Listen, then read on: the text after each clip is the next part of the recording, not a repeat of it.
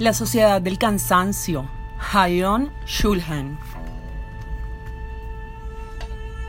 El aburrimiento profundo.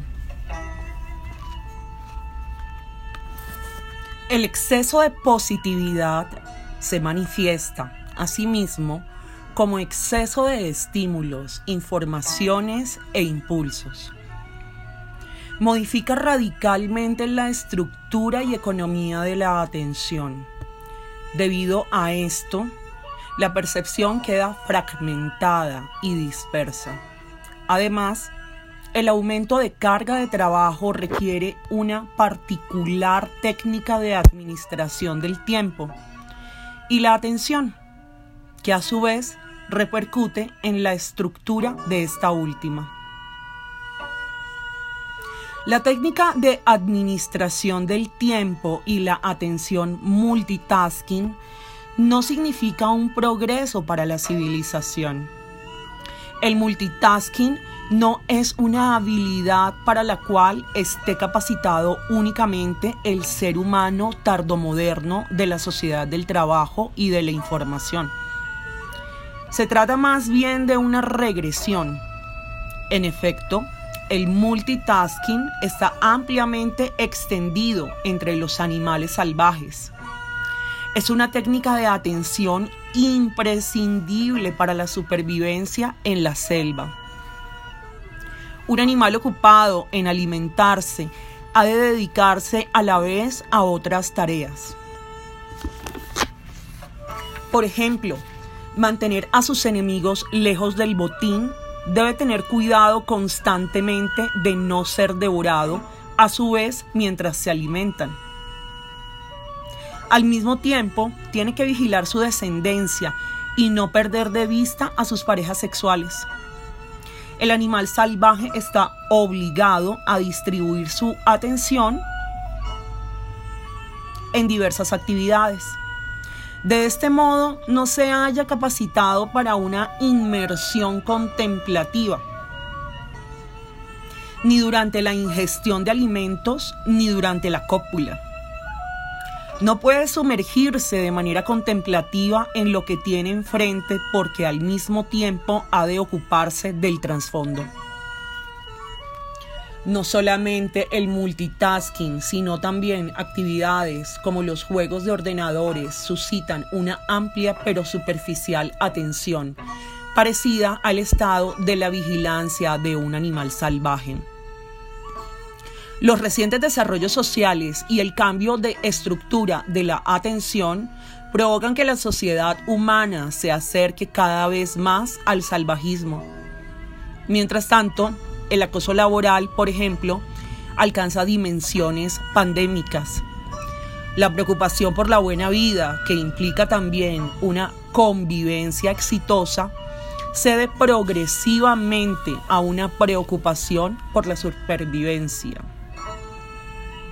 Los logros culturales de la humanidad a los que pertenece la filosofía se deben a una atención profunda y contemplativa la cultura requiere un entorno en el que sea posible su, una atención profunda. Esta es reemplazada progresivamente por una forma de atención por completo distinta, la hiperatención.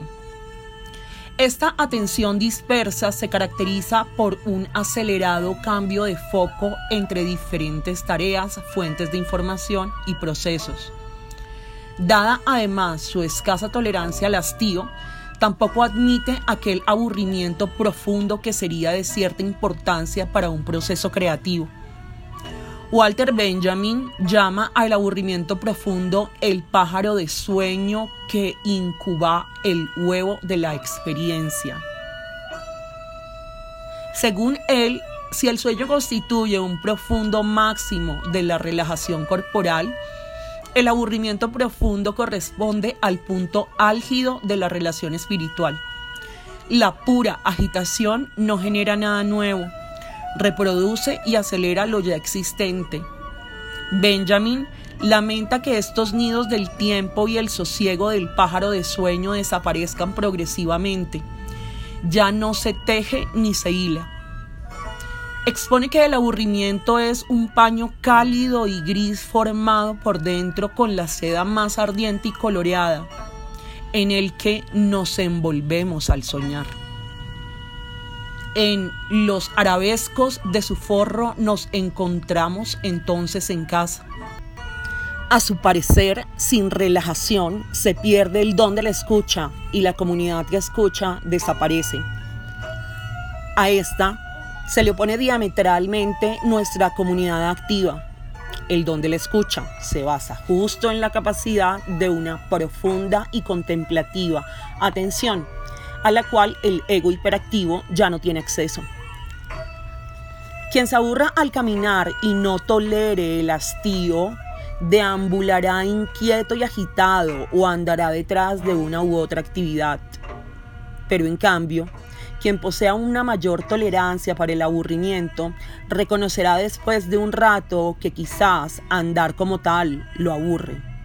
De este modo se animará a inventar un movimiento completamente nuevo. Correr no constituye ningún modo nuevo de andar, sino un caminar de manera acelerada. La danza o el andar, como si se estuviera flotando en cambio, consisten en un movimiento del todo diferente. Únicamente el ser humano es capaz de bailar.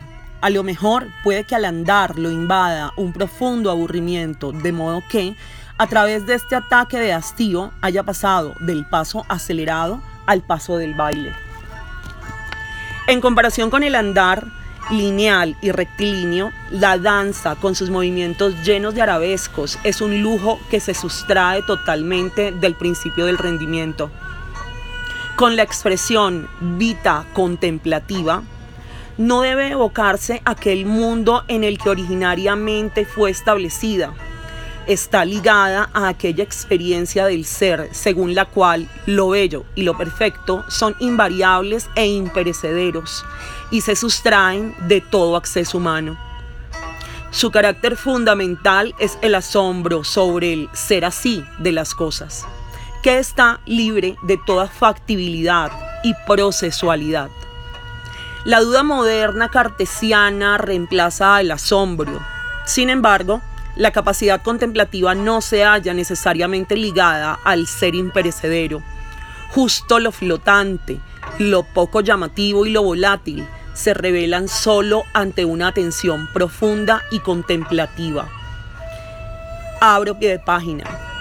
Así escribe Merleau-Ponty, abre comillas, solemos olvidar constantemente las ambiguas y fluidas manifestaciones y pasamos a través de ella de forma inmediata hacia las cosas por ellas presentadas. Cierro pie de página.